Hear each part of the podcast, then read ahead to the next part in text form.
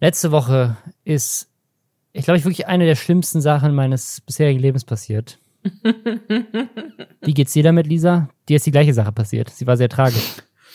Ähm, bei mir war es noch ein bisschen tragischer, muss ich ganz es war, ehrlich es war sagen. tatsächlich sehr viel tragischer bei dir. Ich, ich will noch nicht vorgreifen, aber es war, es war ein sehr schwieriger Tag für mich. Oh Gott. Also so ein bisschen habe ich geweint. Ich hab ein bisschen, ein bisschen habe ich geweint. Ich habe den äh, Tag mit sehr viel Wein beendet. Vor allem, was du, weißt du, was richtig tragisch ist? Wir hätten das einfach letzte Woche aufnehmen sollen. Wir hatten letzte Woche überlegt, ob wir als Anfang des Podcasts unsere Vorfreude anteasern. Weil wir wurden nämlich eingeladen auf die Influencer-Party und tatsächlich auch so die erste Influencer-Party für Lisa und mich gemeinsam. So als Lester-Couple. Hm, und das wäre so wir- schön gewesen. Wir, wir wollten das, wir wollten das so anteasern, so jetzt endlich, endlich kommt diese Influencer-Party, vor der wir in diesem Podcast schon öfters geredet haben. So, wir wollen endlich auf Influencer-Partys gehen. Und haben es dann aber nicht als Intro genommen, weil wir meinten, nee, nächste Woche können wir ja dann voll aus dem Nähkästchen plaudern. Wie war Deutschlands größte Influencer-Party? War es ein Traum? War es geil? Wer, welche Influencer haben sich hardcore besoffen? Wie war's? So. Und dann ist Lisa morgens in den Zug gestiegen. Ich wäre dann erst später hinterhergefahren. Und was ist dann passiert, Lisa? Also ich möchte kurz nochmal, ich mache es ein bisschen bildhafter. Ähm, ich bin sehr, sehr früh aufgestanden, ungeschminkt, äh, Haare aber noch mit dem guten Shampoo gewaschen, was ich mir immer so aufhebe, für wenn ich wirklich gut aussehen möchte. Äh, sehr teures Shampoo. Sie richtig rausgebrezelt, so. Genau, ich hatte mein äh, teure, mein gutes, geiles Abendoutfit auch in eine kleine Reisetasche gepackt und so. War aber auch ungeschminkt, ungeduscht, das hatte ich alles. Dachte ich mir so, nein, ich habe ja meine Zugfahrt, meine lange Zugfahrt Mhm. nach Westdeutschland zeitlich so geplant, dass ich am Nachmittag äh, gut aus dem Hotelzimmer noch arbeiten kann und aber auch noch Zeit habe, mich zu schminken und zu duschen. Ich komme an, also es war klar irgendwie, ja, hm, Sturm in Deutschland. Deutsche Bahn sagt aber, nee, alles cool, Gabi, hier lag mal ein Baum rum, aber ist wieder alles okay, Züge fahren. Mein Zug ist auch losgefahren. Ich sag noch nicht wohin. Aber wir sind auch sowieso nicht bis dahin gekommen. Mein Zug so fährt so, keine Ahnung, zwei Stunden, eineinhalb Stunden, alles super entspannt, alles läuft super. Ich äh, arbeite vom Zug aus, ähm, plötzlich so kurz vor Wolfsburg, eine Durchsage. Äh, ja, also wir halten jetzt in äh, Wolfsburg und fahren erstmal so für zwei Stunden nicht weiter. Da habe ich schon ein bisschen verrückt angefangen zu lachen, muss ich ganz Ja. ehrlich sagen. Da hatte ich so eine innere Anspannung schon und war dann aber auch so kurz vor dem Ding, wo ich mir dachte, okay, wenn das alles viel zu spät wird, dann fange ich ab Mittag einfach schon an zu trinken oder so, keine Ahnung, irgendwas zum runterkommen. Was man halt Egal. so im Zug. Da, genau, da war ich aber immer noch so, der Tag wird gut. Meine erst, ich nöle seit Monaten in diesem Podcast, ich will auf geile Influencer-Partys eingeladen werden. Es wird passieren. So. Ja. Wir stehen in Wolfsburg. Ich denke mir immer noch, nee, ich habe ja genug Puffer, alles passt, alles passt. Wir müssen ja erst um 19 Uhr bei dieser Veranstaltung sein. Geplant war, dass ich mit dem Zug um 13 Uhr ankomme. Äh, dachte mir so gut, wenn ich um 15 Uhr ankomme, ist auch immer noch chillig. Dann standen wir da so 10, 15 Minuten und dann kam die nächste Durchsage. Also wenn Sie zurück nach Berlin möchten, dann fährt in drei Minuten der letzte Zug nach Berlin zurück. Danach fahren keine weiteren Züge mehr nach Berlin. Und äh, die Deutsche Bahn, wir werden auch nicht weiterfahren, wahrscheinlich, denn die Deutsche Bahn hat gerade offiziell ihren Fernverkehr in Westdeutschland eingestellt. Ja. Und das war dann auch der Moment, wo in meiner App angezeigt wurde, dass mein Zug komplett ausfällt und ich in Berlin gestrandet bin. Und dann habe ich mitbekommen, dass so ein älterer Geschäftsmann, ein paar Sitze von mir weg, äh, so laut irgendwie telefoniert hat und dann seine Firma ihm anscheinend gesagt hat, okay, er muss halt unbedingt in diese Stadt. Äh, sie schicken ihm Mietwagen. Und dann kann er mit dem Mietwagen in diese Stadt fahren. Und dann hatten sich so zwei Studenten oder so dann noch mit eingekriegt, ein, ja, okay, äh, können Sie uns da mitnehmen? Und er so, ja, kein Problem. Und dann war ich so, ach, Sie fahren in die Stadt XY. Und er so, ja, du kommst auch noch mit rein, passt schon, zu viert, äh, dass das klappt. So, das heißt, ich war bereit, mit einem wildfremden Mann im Auto zu dieser Stadt zu fahren. Und dann kam der Sturm aber in Wolfsburg an. Und dann ging es richtig los. Und äh, wir haben telefoniert. Ich habe dich kaum noch verstanden.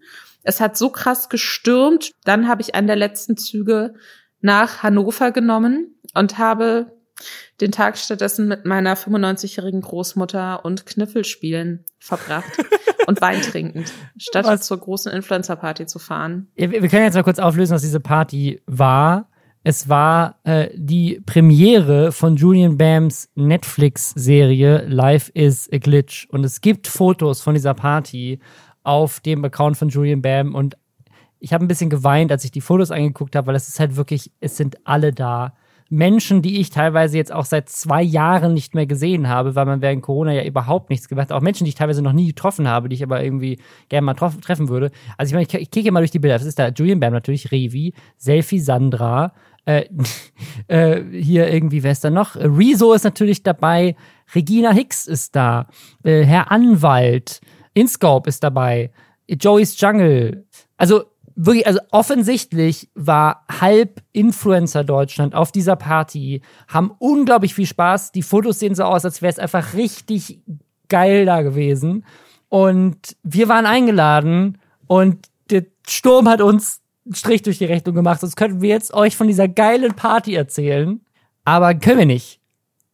Und das ist wirklich tragisch. Es ist tragisch und damit herzlich willkommen bei Lester Schwestern, dem tragischen Influencer-Podcast, in dem wir, Robin Blaser, ein echter YouTube-Star, und ich, Lisa Ludwig, eine echte Journalistin, ähm, über alles lästern, was im Internet und in der Influencer-Welt so passiert ist. Wir gucken YouTube-Videos und Twitch-Livestreams, damit ihr es nicht tun müsst und wir fahren zu Influencer-Partys oder auch nicht, äh, auf die ihr nicht eingeladen seid. Und wir vielleicht auch nicht mehr, wenn wir das nächste Mal auch wieder nicht auftauchen, Robin. Es ist wirklich, ich hoffe, es hängt uns jetzt nicht nach. Ich hoffe, Julian Bam hatte trotzdem Spaß, auch wenn wir nicht da waren, auch wenn ich glaube, es wäre mit unserer Anwesenheit besser geworden. Es wäre auf jeden Fall lustiger gewesen für uns, als zu Hause zu sitzen. ich sehe mich selbst auch als Bereicherung für andere Menschen, muss ich jetzt mal so sagen. Ich bin eine Bereicherung für Partys. Deswegen sollte man mich immer auf alle Partys einladen. Und wir bereichern euch heute zumindest nicht mit Partygeschichten, aber mit geilen, spannenden Themen. Unter anderem Drachenlord war vor Gericht und wurde verurteilt. Montana Black hat seine Fans aufgerufen, ihm zu sagen, was das Wertvollste ist, was sie besitzen. Da sind einige seltsame Antworten bei rausgekommen. Das Jugendwort des Jahres steht fest. Timothy Chalamet, Lisas absoluter Lieblingsmensch auf dieser Welt, war mal YouTuber und das ist jetzt rausgekommen. Ein Meme über eine Schnecke, die unsterblich ist, geht auf TikTok viral und wir wollen drüber sprechen. Außerdem haben wir eine Seite gefunden, wo man sich anzeigen lassen kann, wie viel YouTuber mit Livestreams verdienen. Findet es raus nach Hashtag Werbung. Und zwar für die neue Mobilfunkmarke SimOn Mobile. Ich weiß, dass man über Datenvolumen und was das bei uns so kostet, echt gut lästern könnte, aber hier nicht. Denn Simon hat wirklich echt ein faires Angebot. 8 GB ab monatlich 8,99 Euro. Das gilt, wenn man von einem bestimmten Anbieter wechselt und die Rufnummer mitnimmt. Ansonsten kostet es 11,99, wenn man eine neue Rufnummer will. Man kann damit natürlich nicht nur surfen mit den 8 GB, sondern man hat auch eine AllNet-Flat und Top-D-Netz-Qualität. Und man kann das alles in der App machen. Vom Bestellen bis hin zum Self-Service. Aber es geht auch über die Website, es geht auch telefonisch über die Hotline oder man kann das sogar an vielen Tankstellen, Kiosks oder Postfilialen bekommen. Man bestellt ganz einfach die SIM-Karte und kann lostelefonieren und surfen. Und das Beste, man kann das Ganze monatlich kündigen. Mehr Infos findet ihr unter simon.link slash lästern mit AE oder ihr sucht einfach im App Store oder Google Play Store nach der Simon Mobile App. Links dazu natürlich auch nochmal in den Show Notes. Die Geschichte von Drachenlord ist ja eine super tragische. Jedes Mal, wenn das bei uns im Subreddit thematisiert wird, wird's auch richtig äh, heiß diskutiert. Ich musste neulich äh, schon hier auf Reddit einen Thread einfrieren, weil Leute sich an einfach angefangen haben, gegenseitig zu beleidigen, weil Drachenlord einfach eine unglaublich polarisierende Figur ist. Ich bin überhaupt nicht tief drin in dem Game, aber wenn man sich die beiden Seiten mal so anhört, es gibt eben die Leute, die sagen, Drachenlord ist einfach Opfer von dem krassesten Internet-Mobbing aller Zeiten in Deutschland.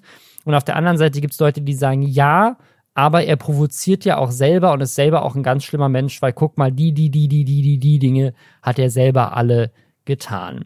Das ist ein Battle, der seit jeher in YouTube Deutschland ausgetragen wird, aber halt eben nicht nur da, sondern auch da, wo Drachenlord lebt. Ist auch Teil einer sehr kontroversen Weihkollektiv-Doku, ähm, wo äh, Drachenlords Stadt besucht wird, oder Stadt kann man nicht wirklich sagen, kleines Dorf, und wie die Leute davon auch betroffen sind, dass eben Leute dahin pilgern. Als Teil dieser ja, Auseinandersetzungen zwischen der Hater oder wie heißen die Haider heißen die eigentlich, glaube ich, ähm, also die Leute, die Drachenlord scheiße finden ähm, und Drachenlord selber kam es immer wieder zu Auseinandersetzungen und diese Auseinandersetzungen haben tatsächlich auch zu Gewalt geführt. Und was ich gar nicht wusste, Drachenlord war tatsächlich mal schon auf Bewährung verurteilt wegen einer so einer Auseinandersetzung in der Vergangenheit. Und jetzt stand er tatsächlich in Nürnberg vor Gericht wegen Körperverletzung. Äh, er hat wohl ähm, jemandem mit einer Taschenlampe gegen die Stirn gehauen und jemand anderen mit einem Stein, so einem Backstein oder so beworfen und wohl auch Polizisten beleidigt. Und die Bewährungsstrafe, die er vorher hatte, die ist wohl aus 2019, war wegen einer Pfefferspray-Attacke. Und jetzt wurde er tatsächlich verurteilt und zwar zu zwei Jahren Haft. Er muss jetzt zwei Jahre ins Gefängnis und vielleicht sogar länger, weil die Staatsanwaltschaft sogar jetzt Berufung eingelegt hat und gesagt hat, er soll länger noch ins Gefängnis. Und ich finde diese ganze Situation einfach ultra skurril, weil ja auch so ein bisschen die Frage ist, also so, ich habe das in einem Artikel gelesen, die Leute, um die es da geht, also bei denen er sozusagen wegen Körperverletzung jetzt verurteilt wurde, das sind Leute, die ihn da wiederum auch irgendwie belästigt haben, was jetzt Körperverletzung in keinster Weise rechtfertigt, das möchte ich nicht sagen. Ähm, aber es ist so eine super seltsame Situation. Also Leute, die ihn quasi besucht haben, um ihn irgendwie da zu, zu mobben oder zu konfrontieren oder wie auch immer man das nennen möchte, auf welcher Seite dieser ganzen, des ganzen Krieges man jetzt steht, sind quasi diejenigen gewesen, die jetzt dafür sorgen, dass er auch ins Gefängnis kommt, weil sie quasi der Anzeige erstattet haben. Und relativ kontroverser, aber auch eben halt bekannter YouTuber geht jetzt tatsächlich ins Gefängnis. Ich finde diesen Fall, also macht mir ein ganz, ganz ekliges Gefühl, war auch wie das begründet wurde, dass er jetzt ins Gefängnis gehen soll. Da wurde ja ganz klar, also ihm wurde erst so ein Deal angeboten, so von wegen, ähm, es wird wieder eine Bewährungsstrafe, wenn er seine, Zitat, Arbeit als Internet-Reizfigur ganz aufgibt. Das heißt, ihm, der sicherlich eine strittige Person des öffentlichen Internetlebens ist, wird gesagt, du darfst das nicht mehr machen, weswegen du gemobbt wirst und da musst du nicht ins Gefängnis, was irgendwie Sascha Lobe hat eine Kolumne jetzt auch drüber geschrieben bei äh, Spiegel Online, die ich ganz ganz ganz gut finde, wo er sagt, es ist so ein bisschen, als würde man jemanden, der halt einfach immer auf dem Weg zur Arbeit überfallen wird, wenn der vor Gericht geht, irgendwie sagen, ja, dann gehen sie halt nicht mehr zur Arbeit, dann werden sie auch nicht mehr überfallen irgendwie. Also das ist so ein bisschen, ähm, ich, ach, weißt du, so entweder er hat das getan, so entweder er ist wirklich äh, krass gefährlicher Körperverletzungsdude, krass gefährlicher Täter, der davon abgehalten werden muss, das zu tun. So, dann hat das aber nichts mit seiner Arbeit als in Anführungszeichen Internetreizfigur zu tun. Oder man sagt da gerade einem Mobbing-Opfer so, wenn Mobbing sie dazu bringt, gewalttätig zu werden, dann sorgen sie eben dafür, dass sie nicht mehr gemobbt werden, indem sie aufhören, in der Öffentlichkeit stattzufinden. Und das ähm, finde ich ganz, ganz weird. Und dann auch so dieses Jahr im Gefängnis, so, hatte ich in einem anderen Artikel gelesen, kam, glaube ich, auch von der Richterin die Aussage, wenn er da im Gefängnis sei, vielleicht braucht er dann auch einfach mal die Zeit, um sich äh, irgendwie so darüber klar zu werden oder sich so zu lösen von seiner YouTube-Tätigkeit. Und ich finde, das ist so was ganz co, also ich, ich, also ich, ich finde, ich weiß nicht, ob ich skurril finde. Ich finde es irgendwie total eklig und da ist mir auch nicht so ganz klar, inwiefern das jetzt irgendwie rechtlich eine Bewandtnis hat, weil im Endeffekt so natürlich, wie du sagst, Körperverletzung ist niemals in Ordnung. Aber das sind ja Leute, die ihn ganz explizit auch dazu angestachelt haben, die sich ja selbst auf die Fahnen geschrieben haben, wir bringen den in den Knast. So, und wir wissen ganz genau, was wir sagen müssen und wie wir uns verhalten müssen, damit äh, der anfängt, um sich zu schlagen. Und dass das dann irgendwie keine Rolle zu spielen scheint, ähm, das finde ich sehr, sehr, macht mir ein flaues Gefühl irgendwie im Magen, muss ich sagen. Was, was, ich, was ich so seltsam an dieser Situation finde, ist, man kann auch als, als Richter oder Richterin, auch als, ne, also jemand, der dieses, dieses Thema Drachenlord schon länger verfolgt, man kann ihn auch einfach richtig scheiße finden. So, man kann einfach sagen, so, hey, das. Voll, ich finde ihn auch richtig scheiße. Ähm, der, auch, auch Dinge, die er getan hat, die er gesagt hat, sozusagen ultra problematisch sozusagen. Aber da gibt's echt viele Leute, ne? Es gibt eine Menge Leute, die ich irgendwie problematisch finde im Internet. Ähm, und bei niemandem, bei niemandem würde ich sagen, einfach nur weil diese Person problematische Aussagen tätigt und auch teilweise auch richtig dumme Sachen, gefährliche Sachen, was weiß ich, ne? Also auch richtig Scheiße einfach im Internet auf ihrem YouTube-Kanal oder wo auch immer ins Internet rausbläst. Rechtfertigt das doch in keinem Fall, dann zu dieser Person hinzupilgern und, ähm, oder keine Ahnung, Swatting oder, ne? Also einfach sozusagen diese, Person in irgendeiner Form auch über das Internet hinaus nochmal zusätzlich einfach die ganze Zeit dann auch ja anzustacheln, zu provozieren, äh, fertig zu machen. Ähm, egal wie scheiße du die findest. Also wirklich egal wer. So, das ist ja, das ist ja in keinster Weise gerechtfertigt. Und auf der anderen Seite ist es natürlich auch nicht gerechtfertigt, wenn es dann zu Gewalt kommt.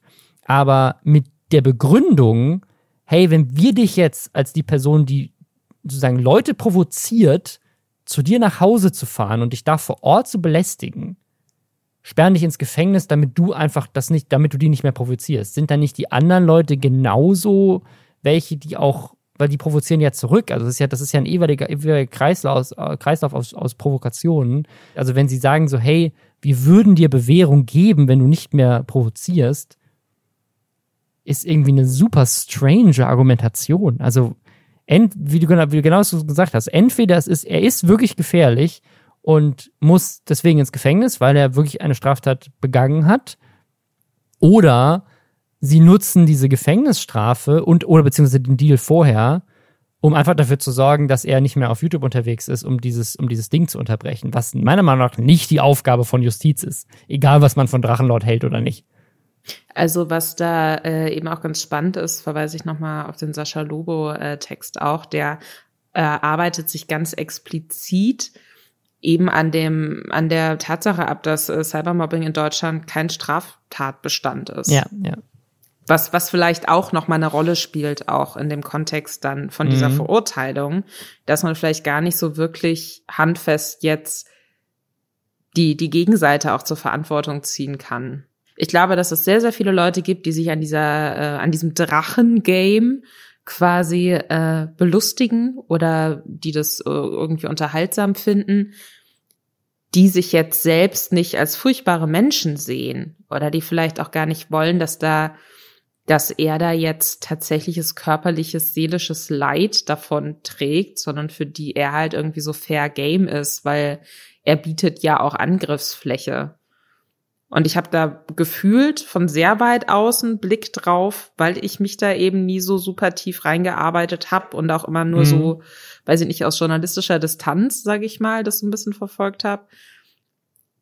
Aber ich, ich finde, das hat schon lange einen Punkt überschritten, wo es irgendwie unterhaltsam und witzig ist und man sich auch auf Augenhöhe bettelt. Weil das ist ja kein Gegner, der wirklich zurückschlagen kann oder der Mittel hat, sich dem wirklich zu entziehen, selbst wenn der nicht mehr auf YouTube unterwegs wäre, dann wären vielleicht in 20 Jahren niemand mehr bei ihm vor der Haustür, aber ein bisschen würde das schon noch dauern, weil diese Leute, die sich seit Jahren an ihm abarbeiten, natürlich nicht von heute auf morgen sagen, gut, dann gucken wir halt, wen wir noch auf YouTube finden, den wir so abfacken. Also das ist irgendwie, ich glaube, man belügt sich da auch ein bisschen selbst, wenn man sich da weiter dran erheitert und denkt, nee, aber es ist doch nur ein bisschen Provokation und damit muss er doch umgehen können, er ist auch selbst schuld. Also ich glaube, dieser Punkt ist schon lange überschritten, wo man mit gutem Gewissen sich denken kann, das ist einfach nur ein bisschen Gegenwind, den man da verursacht. Vielleicht findet er seinen Frieden im Gefängnis. Ich weiß es nicht. Vielleicht bietet das den Leuten, die ihn da seit Jahren irgendwie angehen, auch mal die Möglichkeit, sich zu überlegen, ob das wirklich so die schönste Freizeitbeschäftigung ist, was die da veranstalten. Ähm, weiß ich nicht. Aber ganz, ganz, ich, ich finde das Thema ganz, ganz eklig. Es ist mir auch wirklich fast körperlich unangenehm, mich damit zu beschäftigen, weil das so ganz komische, flaue Gefühle mir im Magen macht. Ich finde, das ganze Ding ist so seltsam. Aber wenn er jetzt tatsächlich ins Gefängnis muss, dann weiß ich ehrlich gesagt nicht, ob das die Situation verändert. Also klar, zwei Jahre sind eine lange Zeit. Vielleicht wird es jetzt tatsächlich noch länger, wenn die Staatsanwaltschaft da Recht bekommen sollte in, in Berufung. Aber sagen wir mal, es sind zwei Jahre. Zwei Jahre sind natürlich eine lange Zeit, um also dass die Leute, die ja wirklich auch viel Zeit damit verbringen, viel Energie damit verbringen, irgendwie dahin zu pilgern, sogar zu diesem Gerichtstermin hin zu pilgern, das vielleicht dann zu vergessen und irgendwie ein anderes Hobby zu finden. Aber ich kann mir sehr gut vorstellen, dass seine Wiederkehr, wenn er dann irgendwann aus dem Gefängnis entlassen wird, dass das dann eigentlich alles eh sowieso wieder von vorne entfacht, oder nicht? Ich glaube, es muss irgendwie, es, es muss ein Straftatbestand sein, organisiert Cybermobbing zu betreiben. Also es ist, wenn, wenn man das Gefühl hat, es wird irgendwie im Zweifelsfall, wenn man sich dann gegen sowas wehrt, sei es auch komplett überzogen, whatever, ähm, und dann wird man selbst zum Täter, obwohl man lange eigentlich auch größtenteils einfach das Opfer war. Das, das kann ja nicht sein. Da glaube ich auch nicht, dass äh, Drachenlord der letzte sein wird, ähm, dem sowas passiert. Aber es ist einfach ein sehr, sehr tragischer Fall irgendwie. Ähm. Weißt du, wer jetzt auch bald ins Gefängnis muss? Wer denn? Die Fans von Montana Black. Wir haben so einen richtig skurrilen Artikel gefunden von Tag 24. Das ist auch irgendwie jetzt, glaube ich, ohne ihn jetzt zu nahe treten zu wollen, nicht unbedingt die seriöseste Quelle. Aber es ist richtig seltsam, weil es so ein, es ist so dieses, so, das, die machen so Boulevardartikel über YouTuber. Ganz häufig. Und machen halt auch so aus jedem Ding irgendwie einen Artikel. So, und der Artikel jetzt ist, Hanf und Koks. Fanaufruf von Montana Black läuft aus dem Ruder. Und da mussten wir natürlich direkt mal reingucken, was, was ist passiert? Was ist geschehen? Hat ein Monta Hanf und Koks bei Montana Blacks Fans? Was ist da los? Und die haben einen ganzen Artikel daraus gemacht, dass äh, Montana Black einfach nur seine Fans aufgerufen hat, zeigt mir euren wertvollsten Gegenstand, Wert und Bezeichnung dazu schreiben. So, das war sein Aufruf auf Twitter. Und dann haben natürlich Leute darauf geantwortet, aber halt natürlich nicht ernst. Also das, die haben natürlich Memes gemacht und, und getrollt und Bullshit behauptet, weil so, ne, also manche haben auch echte Sachen gepostet, aber, ne, also Revi hat zum Beispiel auch irgendwelche Hochhäuser aus New York getweetet und gesagt, so, guck mal hier, haha, das gehört mir. Es haben natürlich auch Leute getrollt mit, ähm, so, ja, hier, äh, hier sind meine, ich besitze 50 Kilo Koks. So. Und kann ich, ich möchte einmal kurz den Absatz vorlesen ja, aus diesem Tag 24 Text, was ist so geil. Die teuersten Besitztümer seiner Fans reichten dabei von Statussymbolen wie Autos, Uhren, Markenklamotten oder Küchengeräten bis hin zu Gamingzimmern. Es waren aber auch einige gewöhnungsbedürftige Dinge dabei, Ausrufezeichen. So zeigt, jetzt gefettet, alles was jetzt kommt ist gefettet. So zeigten mehrere Nutzer ihre selbst angebauten Hanfplantagen im Wert von mehreren tausend Euro. Einer ging sogar noch weiter und offenbarte meine 50 Kilo Kokain wert unbezahlbar, weil Eigenbedarf. Wirklich so, und dann geht der Artikel ganz normal weiter, noch mit anderen kuriosen Beispielen, aber so zu keinem Zeitpunkt steht in diesem Text, offensichtlich hat dieser Nutzer keine 50 Kilo Kokain zu Hause. So. Das denkst du, aber weißt du das? Hast oh, du das nachgeprüft? Ich bin mir ziemlich sicher, dass nicht. Kennt ziemlich viele Leute. Ich habe noch nie eine Person kennengelernt, die 50 Kilo Kokain zu Hause hat. Und äh, ja, glaube ich, glaube ich ihm nicht. Vor allem hat der User dann, das wiederum habe ich auf äh, Twitter auch gesehen, dann tatsächlich irgendwie kurz nachdem der Artikel online gegangen ist, so ein Screenshot gepostet von seinem Tweet Jetzt und echt? dann auch von diesem Ausschnitt. Aus und dann war so, hä? äh, ja, das ist, das ist guter, guter, guter Journalismus über Influencer auf jeden Fall. Finde ich sehr gut. Was ist das teuerste, was du besitzt? Das teuerste, was ich besitze? Mhm. Wahrscheinlich meine Firma. Zählt das? Bestimmt. Ich dachte mir tatsächlich auch, dass du das antwortest. Ja, ich weiß, ich weiß dachte nicht, gerade sonst hab innerlich, ich ach, der Robin, der sagt jetzt bestimmt seine Firma. Ja, aber so, was habe ich- was hab ich denn sonst, was, was wertvoll ist? Besitze ein Unternehmen, das hat, das, das ist, kostet was. Sonst habe ich nichts. Ich hab, das, das, Auto, was wir haben, ist ultra alt, ist auch viel zu alt eigentlich. Ist äh, auch nicht mehr umwelttechnisch das Beste, aber ich will mir auch kein neues Auto kaufen. Mein Fahrrad, mein Computer. Mein Computer, das teuerste, was wahrscheinlich hier in unserer Wohnung steht, ist tatsächlich mein Computer. Weil das einfach ein, weil, weil da die Grafikkarte, die da drin ist, alleine inzwischen 2000 Euro kostet, weil alle damit Bitcoin meinen wollen. Jetzt wird hier aber krass geflext, Herr Blase. krass geflext wird hier. Ja, das, da, aber da, da kann ich ja nichts für. Ich kann ja nichts dafür. Die ist, die hat, die kostet nicht so viel. Die kostet eigentlich 500 Euro oder was, 750 Euro. Was, ich weiß, was ist der, der Originalpreis von einer äh, RTX 3080, glaube ich, gewesen? Ich glaube irgendwie 750 Euro oder sowas. Aber wenn du die inzwischen kaufen willst, zahlst du halt 1500 dafür oder so. Das ist einfach lächerlich dumm. Also ich kann nichts dafür, dass sie so im, Wer- im Wert nach oben ist, aber ja, ich glaube, das teuerste, was ich besitze, ist mein Computer, weil ich habe ja einen guten Computer, mit dem ich auch Videos schneiden kann. Und was, äh, was, was ist das teuerste, was du besitzt? Ich glaube, die 10 Kilo Kokain, die ich in meine Couch eingenäht habe, ich glaube, das ist das teuerste. Breaking News. Tag 24. Ich werde euch kein Statement dazu geben.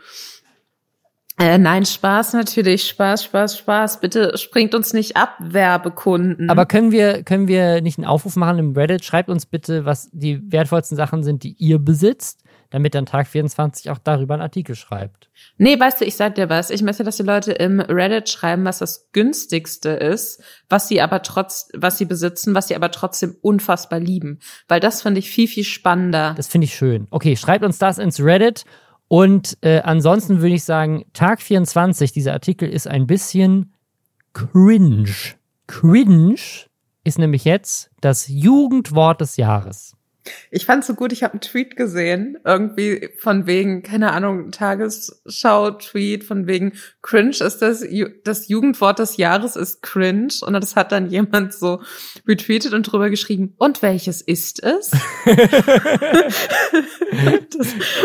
das das habe ich, hab ich viel zu lange drüber gelacht, leider, über den Tweet. Ja, das ist äh, sehr unspektakulär, weil ich finde, es gibt, äh, gab viel bessere äh, Jugendwörter wie papatastisch oder Mittwoch, die, über die wir ja auch hier schon gesprochen hatten, aber wir wollten das jetzt einmal auflösen. Cringe ist es am Ende geworden. Sass und Shish waren wohl auch ganz weit oben ähm, auf der Liste, aber Cringe hat gewonnen mit 42 Prozent der Stimmen tatsächlich. Was glaubst du, was so knapp auf Platz zwei war? Wurde das gesagt? Ja, ich glaube Sass. Sass. Ja, und Platz ich jetzt drei war auch. dann Shish. Ja, hätte ich auch gedacht, Shish ist auch bescheuert. Also, Tschüss hätte ich gut gefunden, aber Shish finde ich so. Aber die Frage ist ja auch, können wir jetzt schon vorhersagen, was das Jugendwort nächstes Jahr wird? Vielleicht ist es ja, also wir, wir hatten wir es ja neulich jetzt hier, kommt jetzt auch gleich nochmal von, von Timothy Chalamet, vielleicht ist es auch sowas wie Pfirsichficker oder so, weißt du, so. ja, das ist ganz naheliegend. Robin, das ist ganz naheliegend. Bitte reich es ein. Bitte reich es ein für kommendes Jahr. Können wir das so als neue Und- Beleidigung etablieren? Das, das ist ja sowas Ich, von ich bitte, ich, ich möchte auch, ich möchte auch, dass es gewinnt. Ich möchte, dass wir dann auf der nächsten Influencer-Party alle Influencer mit den unfassbaren Reichweiten dazu bringen, dass sie dann so ihre Communities dazu bringen, für dieses Wort abzustimmen. Dann macht die Tagesschau nämlich mit dir ein Interview und du kannst dir eine Kamera erklären, warum Pfirsichficker für dich das Jugendwort des Jahres ist. Herzlichen Glückwunsch. Ich freue mich jetzt schon drauf. was ich, was ich äh, jetzt, ich finde es ein bisschen problematisch jetzt für die Leute, die die letzten Folgen nicht gehört haben, wo es schon immer um Timothy Chalamet ging und sie nicht verstehen, worauf sich Pfirsichfinger bezieht. Bisschen, bisschen cringe dann für diese Leute jetzt, aber äh, dann Nee, Entschuldigung, dann haben die ihre Hausaufgaben nicht gemacht, möchte ich mit einem mütterlichen Unterton dann sagen. Dann folgen die uns wohl nicht auf Spotify, was sie auf jeden Fall tun sollten. Unbedingt, weißt du, also ich finde auch, man kann ja nicht immer wieder ganz von vorne anfangen im Internet. Ja, bitte. Ich sag's jetzt einfach. Alle Leute, die uns nicht auf Spotify folgen, sind Pfirsichficker. ja. Ja, das glaube ich, es, es, es kann ich mir vorstellen, dass es nicht falsch ist. Und ich finde, das ist auch einfach als Wort so brand safe, dass bevor wir jetzt zum nächsten Thema kommen, nämlich Pfirsichficker Nummer eins Timothy äh, Chalamet, der mal YouTuber war. Darüber reden wir gleich, was, was das für ein crazy Twist ist. Äh, vorher machen wir einmal Hashtag Werbung.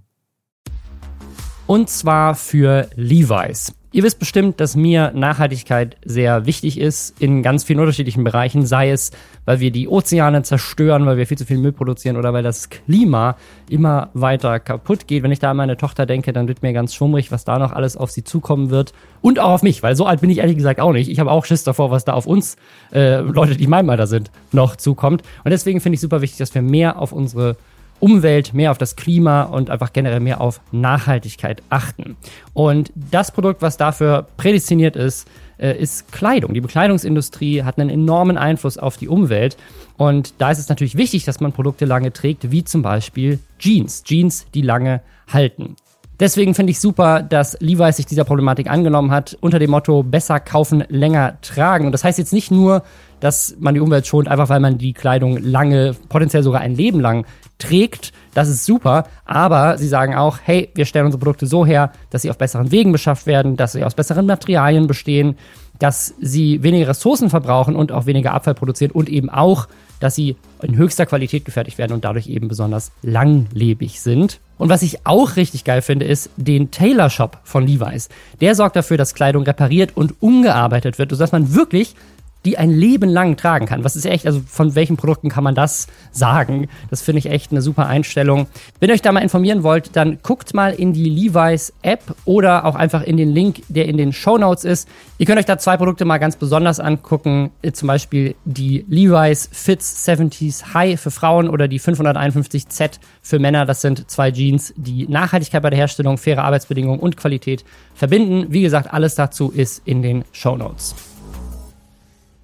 Ich muss jetzt natürlich, äh, bevor wir mit diesem Timothy Chalamet-Thema anfangen, einmal ganz kurz sagen, wir haben jetzt Pfirsichflicker als Wort sehr negativ konnotiert genutzt. Ich möchte aber eigentlich überhaupt nicht, dass in welcher Kapazität auch immer negativ über meinen Timothy gesprochen wird, Robin. also, um, also wer, wer Timothy nicht, nicht kennt, der ist aktuell einer der up-and-coming Schauspielstars überhaupt und vor allem Lisas absoluter Traummann. Und es hat, äh, es hat mit Dune angefangen. Ich weiß auch nicht, irgendwas hat es mit mir gemacht. Ich, ich kann es auch nicht erklären. Es ist auch einfach ein richtig guter Film. Und übrigens tatsächlich Dune 2, wir hatten neulich drüber gesprochen, also der zweite Teil von Dune, der kommt. Das ist jetzt bestätigt. Mhm. Das, auch da sind wir jetzt erleichtert.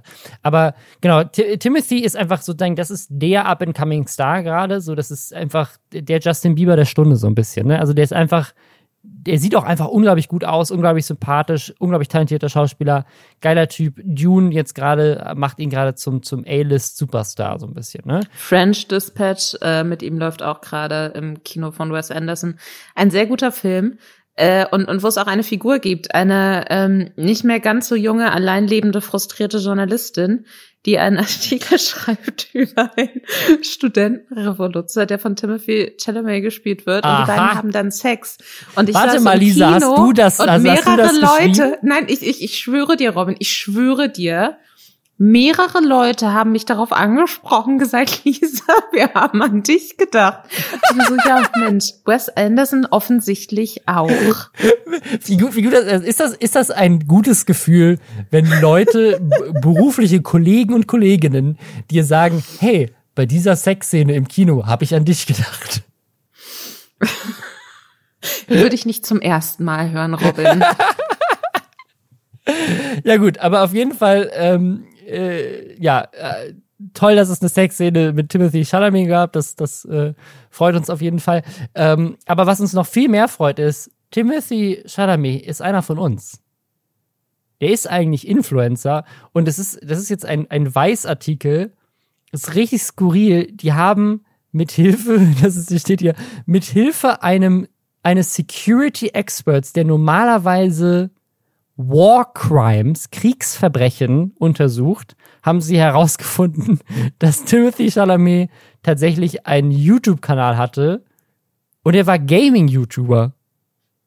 Und das hat er niemandem erzählt. Das ist sein kleines Geheimnis gewesen, bis Weiß das jetzt aufgedeckt hat. Also tatsächlich hat er kurz bevor dieses dieser sehr, sehr gute investigative Weißtext online gegangen ist, hat er in einem Interview gesagt, dass, ähm, dass er mal diesen YouTube-Kanal hatte. Aber der Weißtext ist ganz wundervoll, weil äh, sie quasi, also es war wohl schon so um 2018 rum, so in manchen Ecken des Internets auf äh, Timothy Chalamet Instagram-Fanseiten unter anderem irgendwie gab es dieses Gerücht, Timothy Chalamet hat vielleicht einen gaming-bezogenen YouTube-Kanal. Diese äh, Instagram-Fanseite hatte nämlich wohl mal seinen privaten YouTube-Kanal gefunden und der wiederum hatte mehrere Videos von diesem sehr, sehr kleinen Gaming-YouTube-Kanal geliked. Und dann hatten die sich diese Gaming-YouTube-Kanal-Videos angeguckt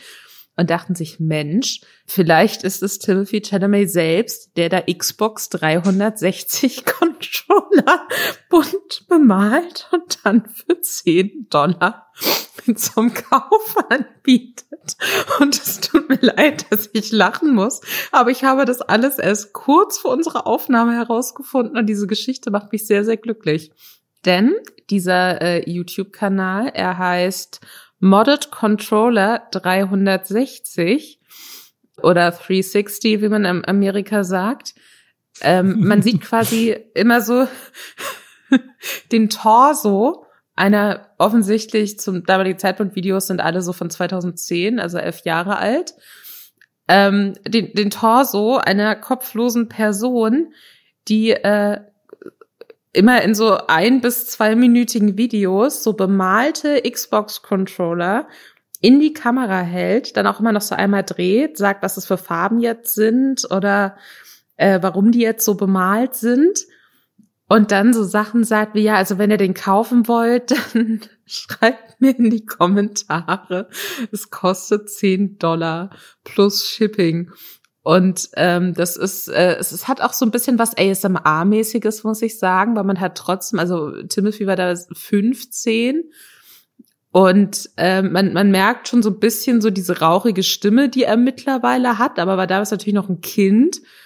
Und es ist aber trotzdem schon so ein bisschen so ASMR angenehm mäßig, wie er spricht. Aber es, es sind ein äh, Xbox-Controller, es ist ein Xbox-Controller Bemal-Channel auf Und YouTube. Ich, ich finde das richtig faszinierend.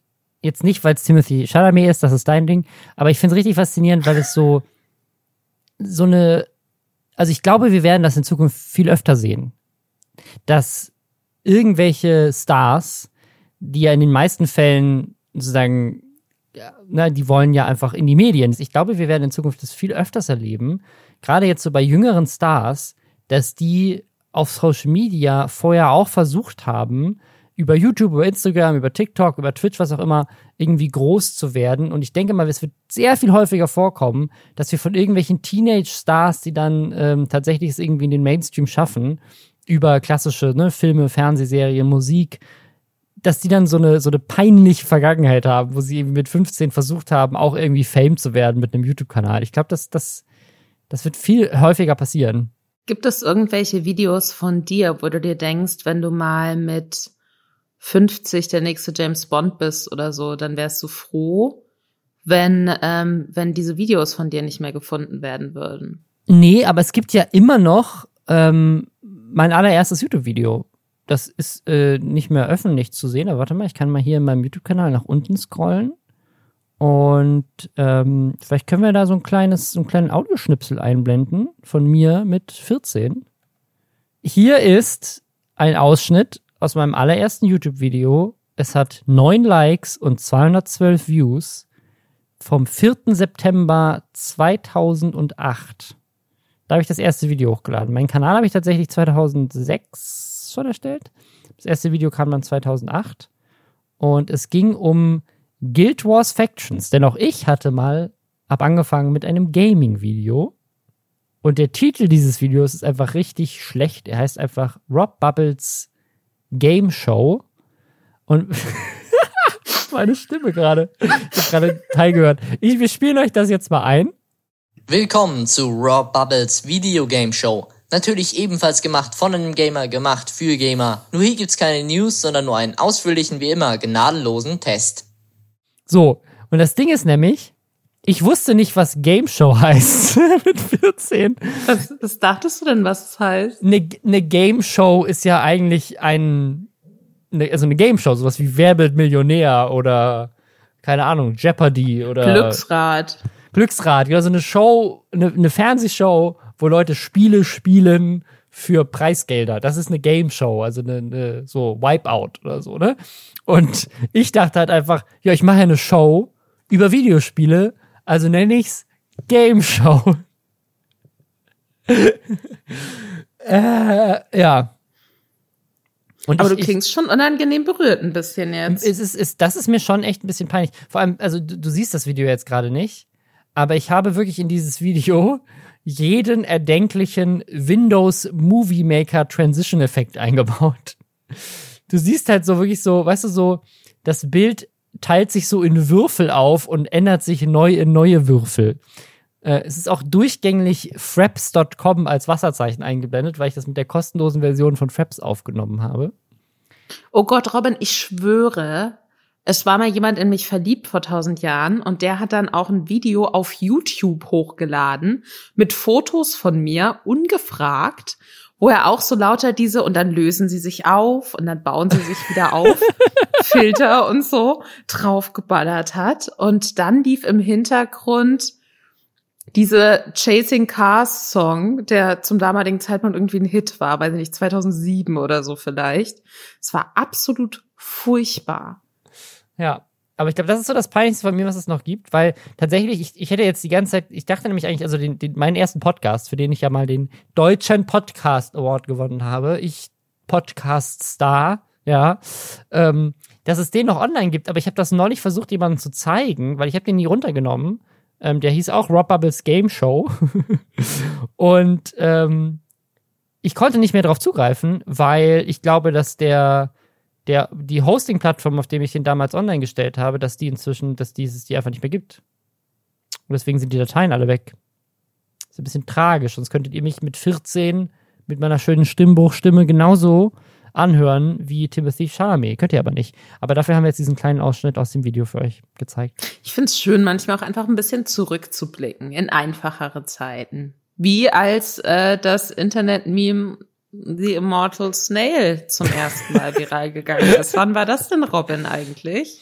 Also ich kenne das von Reddit, ehrlich gesagt. Ich kenne, also ich kenne ganz viele so, so, also kennt ihr diese, diese, diese Reddit-Threads, so Ask Reddit oder sowas, wo Leute so richtig dumme Fragen stellen. Es gab mal so, das, das ist jetzt die Frage, die ich dir als erste stelle, bevor wir über die Immortal Snail reden. Und zwar, was würdest du lieber bekämpfen, Lisa? Eine Ente, die so groß ist wie ein Pferd? Oder 100 Pferde, die so groß sind wie Enten? Äh, die 100 Pferde. Bei Enten sind richtig krass aggressiv und gefährlich. Ja, aber es sind 100. 100 kleine Pferde, die, gegen die du kämpfen musst. Ja, chillig. Aber so eine riesige Ente, die dann auch noch fliegen kann? Ich bin ja nicht wahnsinnig. Ist wie ein Drache. Ich glaube, auch die kleinen Pferde kannst du eher so zertreten. da ist ja, oder man hält sie so. Und Schab Pferde sind ja auch sehr, sehr schreckhaft, ne? Ja. Muss man halt einfach wissen, wie man das handelt. Eine Ente, die so groß ist wie ein Pferd, wäre halt voll gefährlich. Die kann ich mit dem Schnabel so durchbeißen und so. Ja, das ist, aber das ist so eine typische Reddit-Frage. Weißt du, das ist so eine Frage, die auf Reddit ganz viel so früher gestellt wurde in so, in so Threads, wo, keine Ahnung, irgendwelche Celebrities Ask Me Anythings machen auf Reddit und so. Und da wurde immer die Frage gestellt, would you rather fight a Horse-Sized Duck oder so, ne? Das ist so dieses typische Ding. Du hast das F jetzt so lang gezogen. Ich dachte, du sagst fuck. Aber dann hast du Fight gesagt. Spannend. Ja. das, aber das ist auch eine gute Frage. äh, äh, und das, daher kenne ich auch The Immortal Snail. Also, das ist so eine, so eine typische Ask Reddit-Frage, finde ich, wo Leute halt fragen, so, okay, würdest du, was würdest du machen in diesem Szenario? Und dann geben Leute lustige Antworten darauf. Aber jetzt erklär doch mal, was die Immortal Snail ist. Also das ist auch zum Beispiel sowas, wo ich auch erst vorhin zum ersten Mal davon gehört habe, ich bin direkt obsessed damit. Also die Immortal Snail, das kam wohl mal in so einem ähm, Videopodcast als Thema auf, wenn ich das richtig äh, verstanden habe. Äh, da wurde die Frage gestellt, würdest du äh, alles Geld der Welt haben wollen und unsterblich sein, wenn du dafür aber für den Rest deines Lebens von einer unsterblichen Schnecke, von einer unsterblichen Schnecke verfolgt werden würdest, die die einzige Entität ist, die dich töten kann, weil wenn sie dich berührt, leidest du unfassbare Schmerzen und stirbst. Also alles Geld der Welt, man ist unsterblich, außer die unsterbliche Schnecke, die einen immer und überall hin verfolgen wird, berührt einen und lässt dann unter unfassbaren Schmerzen äh, zugrunde gehen. Ja, und das ist gerade ein riesiger Trend auf TikTok, dass Leute dazu Videos machen. Also das ist jetzt, das geht gerade unglaublich viral. Einfach mal auf TikTok Snail suchen. Es gibt unendlich viele Videos, die Millionen von Views haben. Ähm, wo Leute halt sich über über ne, so, Gedanken machen, wie sie wie sie dieser Schnecke entkommen würden. Ähm, und das irgendwie ganz lustig, weil das so ein, so ein aufgewärmtes Ding ist, was eigentlich schon super alt ist, finde ich. Aber wie würde, also wie würdest du denn der, der Schnecke entkommen, Lisa? Ich, ich weiß es, ich weiß es nicht, ehrlich gesagt. Ich glaube, ich würde irgendwann einfach aufgeben, um ehrlich zu sein. Ich würde auch gar nicht für immer leben wollen. Das ist doch super scheiße. Ich glaube, das ist auch sowas, was auch gerade wieder so, ne, dieses, oh, wie lange gibt es die Erde noch? Wann kommt der Klimawandel? Also ich glaube, was ich jetzt so mitbekommen habe, viele von diesen Memes, ziehen sich ja explizit daran hoch, okay, die, keine Ahnung, die Welt um uns bricht zusammen und am Schluss überleben nur die unsterbliche Schnecke und man das unsterbliche selbst. Da muss man gegeneinander antreten, während die Erde brennt. Und, und da hätte ich einfach keinen Bock drauf, um ganz ehrlich zu sein. Also ich glaube, ich würde es noch mal so richtig krass krachen lassen. Und weiß nicht, noch mal so Cabrio fahren mit Timothy oder so. und dann lege ich mich irgendwann einfach an so einen Strand und denke mir, mit so einem Cocktail noch in der Hand und denke mir, okay, unsterbliche Schnecke, nimm mein Leben, jetzt bin ich bereit. Das wäre mein Ja, aber das ist, doch, das ist doch geil. Also das heißt, du, du hast ja die Option, einfach der Schnecke zu entkommen, bis du entscheidest, so jetzt habe ich keinen Bock mehr und ich habe alles erlebt ja. und keine Ahnung, alle Menschen, die ich liebe, sind tot und die Welt brennt. Also, weil das ist nämlich das, das, ist nämlich das, das Schlimme immer an diesen, an diesen Unsterblichkeitsdingern, wenn du nämlich keinen Ausweg hast, dann sagen, irgendwann verbrennt die Erde in der Sonne und du lebst trotzdem noch weiter und brennst, glühst dann einfach in der Sonne so vor dich hin und kannst aber nichts machen und lebst einfach. Oder du bist so ein super zynischer Gott, der sich dann so sein eigenes äh, Sims-Imperium mit echten Lebewesen schafft und dann immer so von oben lachend beobachtet, wie Menschen einen anbeten und sich dann einreden, nein, aber es ist ein gütiger Gott, es ist total okay, dass wir alle an Krebs sterben. Das, das ist, glaube ich, dann der nächste Schritt. Und dann wird dir die Bibel gewidmet oder so. Und da hat ja auch niemand Bock drauf. Ja, aber du, durch die, durch die Schnecke hast du, also ich, ich habe tatsächlich auch keine Lösung, so, weil die Schnecke ist ja unsterblich. Du kannst ja nicht irgendwie Salz ausstreuen und so. Aber du musst halt eigentlich die ganze Zeit reisen, weil die, die Schnecke ist halt so langsam, ne? Also du kannst ja theoretisch dir aber ausrechnen, wie schnell bewegt sich eine Schnecke. Dann bewegst du dich so viel davon entfernt und dann musst du einfach alle x Tage einfach um die Erde rumlaufen das Ding ist halt, die Schnecke weiß ja immer, wo du bist. Also vielleicht wartet die auch einfach, bis du dann wieder zurückkommst. Weil du weißt ja nicht, wo die Schnecke ist. Egal. Das ist, es ist ein sehr schwieriges philosophisches Experiment, dem man einen ganzen Philosophiekurs widmen müsste. Wie gewinnt man gegen eine unsterbliche Schnecke? Auch, auch wieder ein, eine spannende Frage, weshalb das gerade auf TikTok viral geht. Also ich finde halt, ich würde sie vielleicht auch einfach mal so fragen, warum sie denn, was sie denn gegen mich hat zum Beispiel. Vielleicht ist es ja so eine ganz kleine Sache, die man dann so aus dem aus dem Weg räumen kann. Ja, ich glaube, das ist einfach, ich meine, du bist unsterblich und die Stecke ist auch unsterblich. Ich glaube, das wäre einfach so ein, das ist so ein Szenario, die hat gar nichts gegen dich, aber sozusagen, das ist einfach Schicksal. So, das ist einfach eine, also wer hat dir denn diese Unsterblichkeit gewährt? Das muss ja eine, eine höhere Gottheit sein, die, und die Schnecke ist halt einfach Pass auf, pass auf, ich habe die Lösung. Ich habe die Lösung. Oh mein Gott, Robin, ich habe die Lösung. Okay. Die Schnecke verfolgt dich gar nicht, aber das ist einfach so eine Sache von Wahrscheinlichkeitsrechnung.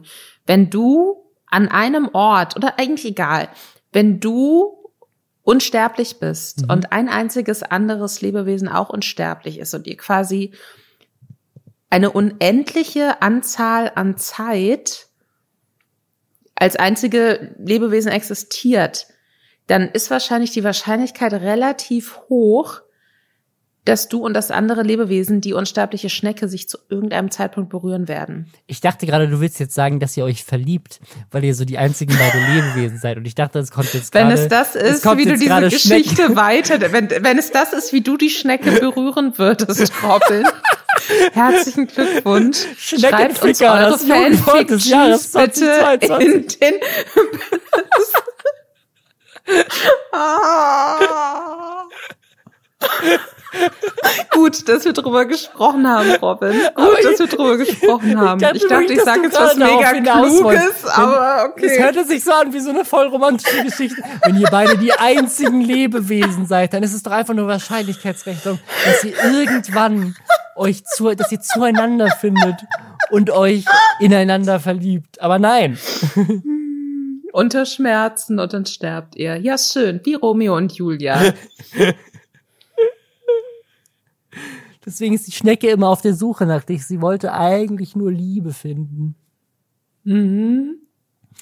Okay. Da will ich jetzt auch gar nicht weiter drüber. Es ist jetzt so ein weiteres Thema, da will ich jetzt gar nicht Wir- weiter drüber Wir cutten das sprechen. einfach an dieser Stelle komplett einfach ab Aber und gehen nein, pass auf, Robin, aber weißt du, was ich schön finde? Weißt du, was ich Ja, schön was? finde? Du hast davor bei diesem Timothy Chalamet-Thema mich so ein bisschen als so eine creepy, needy Alte dargestellt. Und jetzt haben wir direkt danach das Schneckenthema, wo sich herausgestellt hat, wen du hier die ganze Zeit anhimmelst. Die unsterbliche Schnecke. Ja. Da wollte ich jetzt einmal noch mal so festhalten, wir sind jetzt quitt in dieser, Okay. in dieser Folge. Okay. Das ist okay. In unserer Creepiness. Weißt du, was ich auch creepy finde? Okay, das ist eine schlechte Überleitung, aber ich habe nichts anderes, nachdem wir hier äh, Sex mit Schnecken thematisiert haben, fällt mir nichts anderes mehr ein. Du hast das thematisiert, Robin. Du hast das thematisiert. Äh, wir haben eine Website gefunden, ähm, auf der man sich anzeigen lassen kann, ähm, wie Livestreams auf YouTube performen, was ich super spannend finde, weil ich kannte das nicht. Die Website gibt es schon länger, aber wir haben sie jetzt erst entdeckt.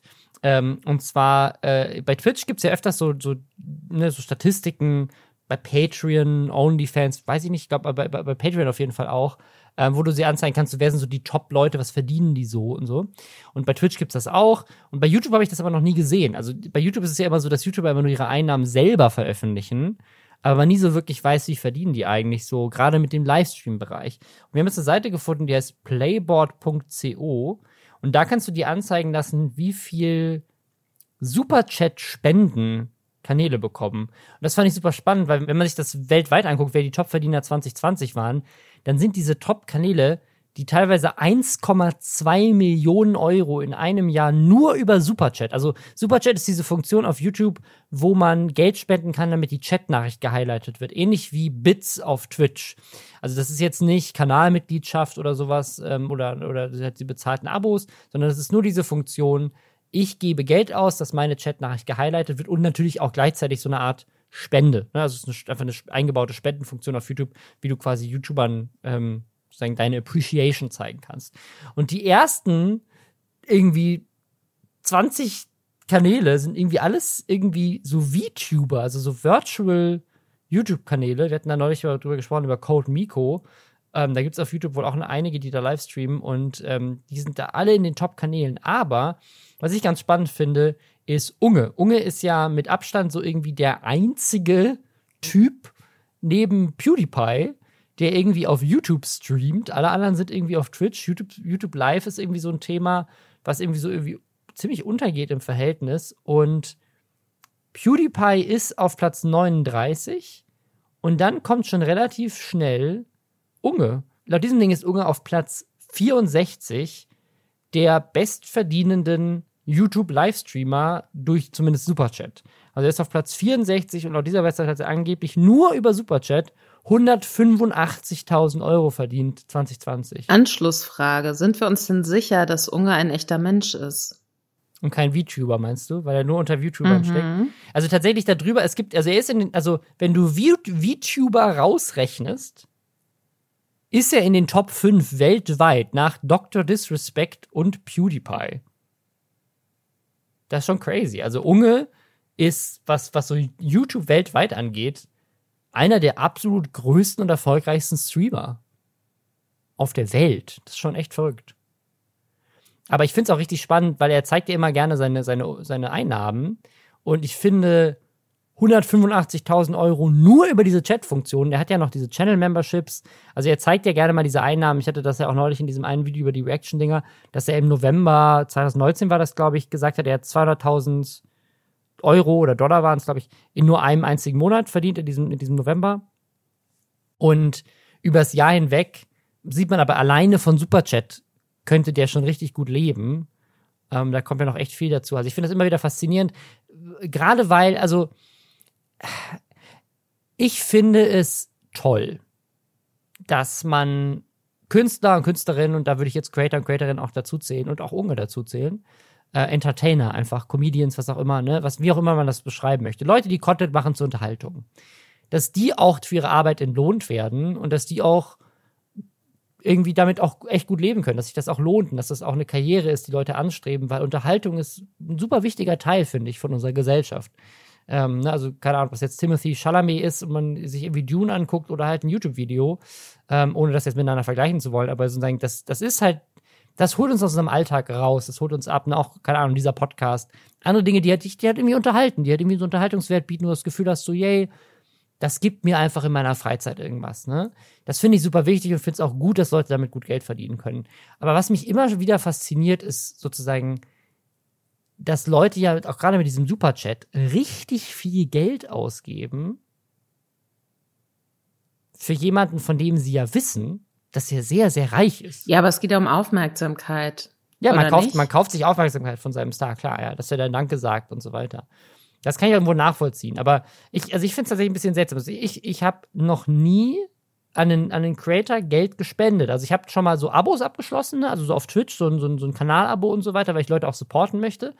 Aber so dieses Geld spenden direkt, fand ich immer so ein bisschen seltsam, weil es so, das ist so als, also ich glaube, bei kleineren Creatoren würde ich mich da schon eher ähm, zu, zu überredet fühlen. Aber so, wenn ich jetzt so, keine Ahnung, so ein Unge gucke, so, ich habe auch bei Unge schon mal so eine Kanalmitgliedschaft äh, abgeschlossen, weil du nur dann mitchatten kannst und so. Das habe ich ihm ja auch quasi Geld gegeben dadurch. Aber das, das hat halt einen Euro gekostet, das ist irgendwie ein nettes Feature, alles cool. Aber so irgendwie so 50 Euro im Superchat zu, zu geben an jemanden, der halt sozusagen die ganze Zeit Videos dreht, wie viele Häuser er hat, finde ich irgendwie so. Irgendwas daran ist seltsam, auch wenn ich es irgendwie cool finde. Aber manchmal hat man ja auch das Gefühl, Leute geben da Geld aus, die sie, äh, was sie, was sie sich eigentlich gar nicht leisten können, nur um irgendwie ein bisschen Aufmerksamkeit zu bekommen. Aber ich finde, ich finde es schon krass. 185.000 Euro angeblich, wissen wir nicht, sagt ja nur diese Website, in nur einem Jahr nur über Superchat. Schon krass viel Geld. Robin, ich habe eine eine Frage dazu Mhm. an dich. Würdest du so viel Geld haben wollen wie Unge, wenn du dafür bis zum Rest deines Lebens von einem psychotischen äh, falschen Postboten auf Madeira verfolgt werden würdest? Ähm, sind wir unsterblich in dem Szenario? Nein, also ich. ich Nee, äh, glaube ich nicht. Ist nee. Unge unsterblich? Oh mein Gott, ich weiß es nicht.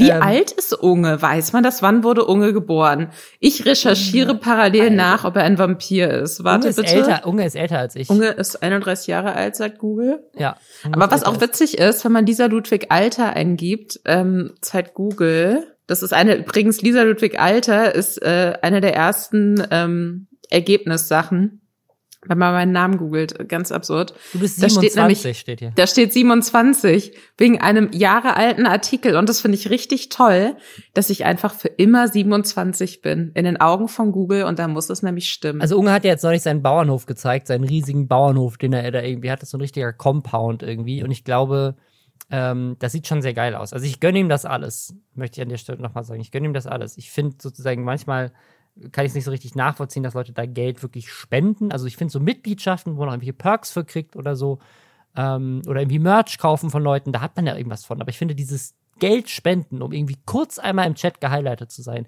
das habe ich nicht verstanden. Aber ich gönn's ihm. So. Ich finde das, was Unge sich da auf Madeira gerade aufbaut, schon sehr crazy. Ich würde nicht unbedingt auf Madeira leben wollen, ich bin sehr zufrieden in Deutschland, aber glaube schon, dass der ein sehr entspanntes Leben hat.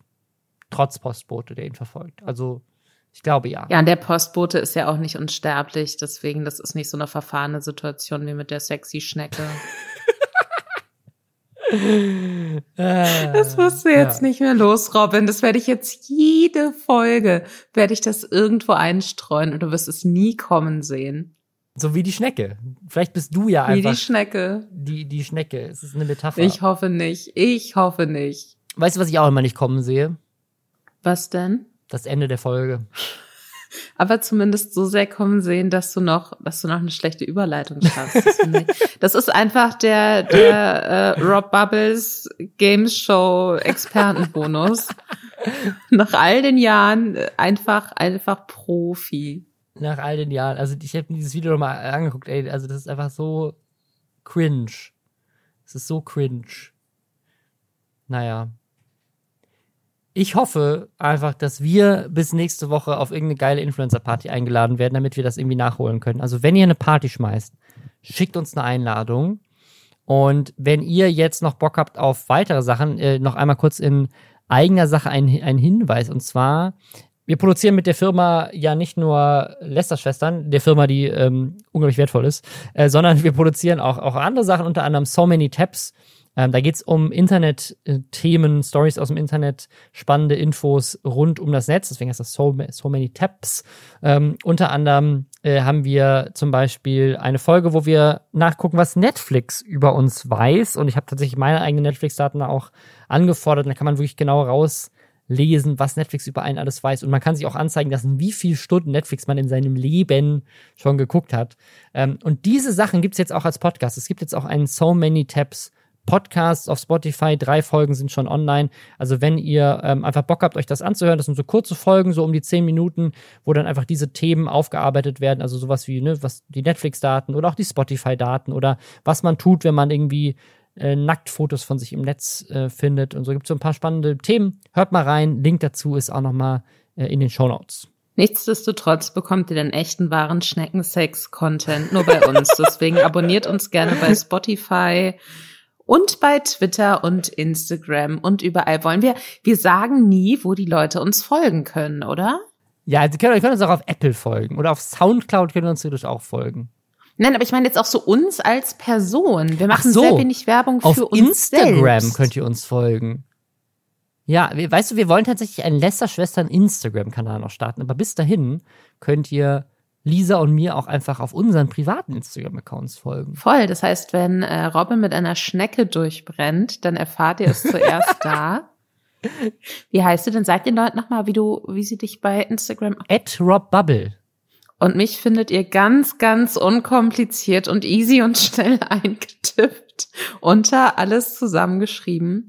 At not strong, only aggressive. Und bei Twitter unter anti alles Lisa. Folgt mir für mehr Timothy-Content. Ihr werdet nicht enttäuscht werden. Dann sehen wir uns da und ansonsten hören wir uns nächste Woche. Bis dann. Bis dann.